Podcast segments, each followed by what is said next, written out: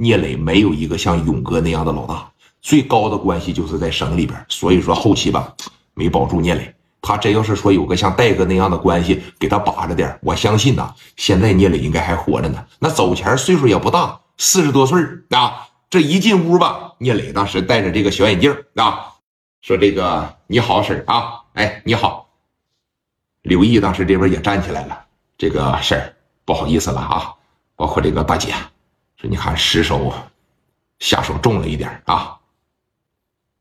嗨，啥也不说了。也怪我们家大宇，是吧？不让他混社会，他总领着一帮兄弟在街上晃悠，不让你打死啊，可能也得让别人打死。真他妈应了我说的那句话了，大宇，你再一天领着一帮人混社会，你他妈早晚有这一天。你说也这怪我这张嘴。行了，事儿都过去了啊，谁也不想和谁当一辈子的仇家。说你看这，我们今天来最关心的，说就是这个赔偿问题，带了吗？带了啊，这个蒋元啊，来拿上来。蒋元当时把这两大箱子一提上来，啪啪的一整开，里边啊是八万块钱，你可收好了啊。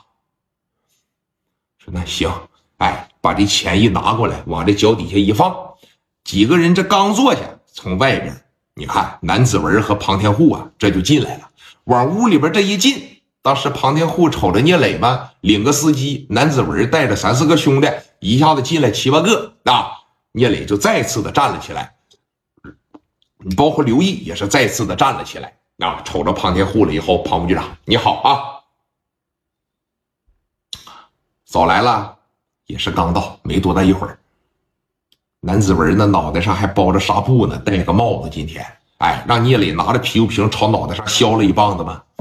哥几个往这一坐，把门一关上，聂磊这边一拍手，开始走菜了啊。这一边上菜呀，聂磊这边就一边说这个。庞副局长，很明显，聂磊今天晚上根本就没拿着南子文当人，是吧？你也不够断了，我也不必要说给你拿什么名。我今天主要是过来把老二伺候好，让你以后别总挑我理就可以了。你看聂磊这小话来的多快，那把这菜转到他跟前儿。庞副局长，您吃鱼，加起来嗦了一筷子，把这酒啊一倒上。聂磊当时提了一杯，说：“你看。”金大宇这个事儿啊，到此就告一段落了。那我刚才呢，把受害者家属呢，也已经说打发明白了，哎，也同意了，一会儿就给我写谅解书。南子文当时来了一句：“打发了，给多少钱呢？”文哥给了八万，多少钱？八万，行，不少，哈哈哈，真不少，真不少，行。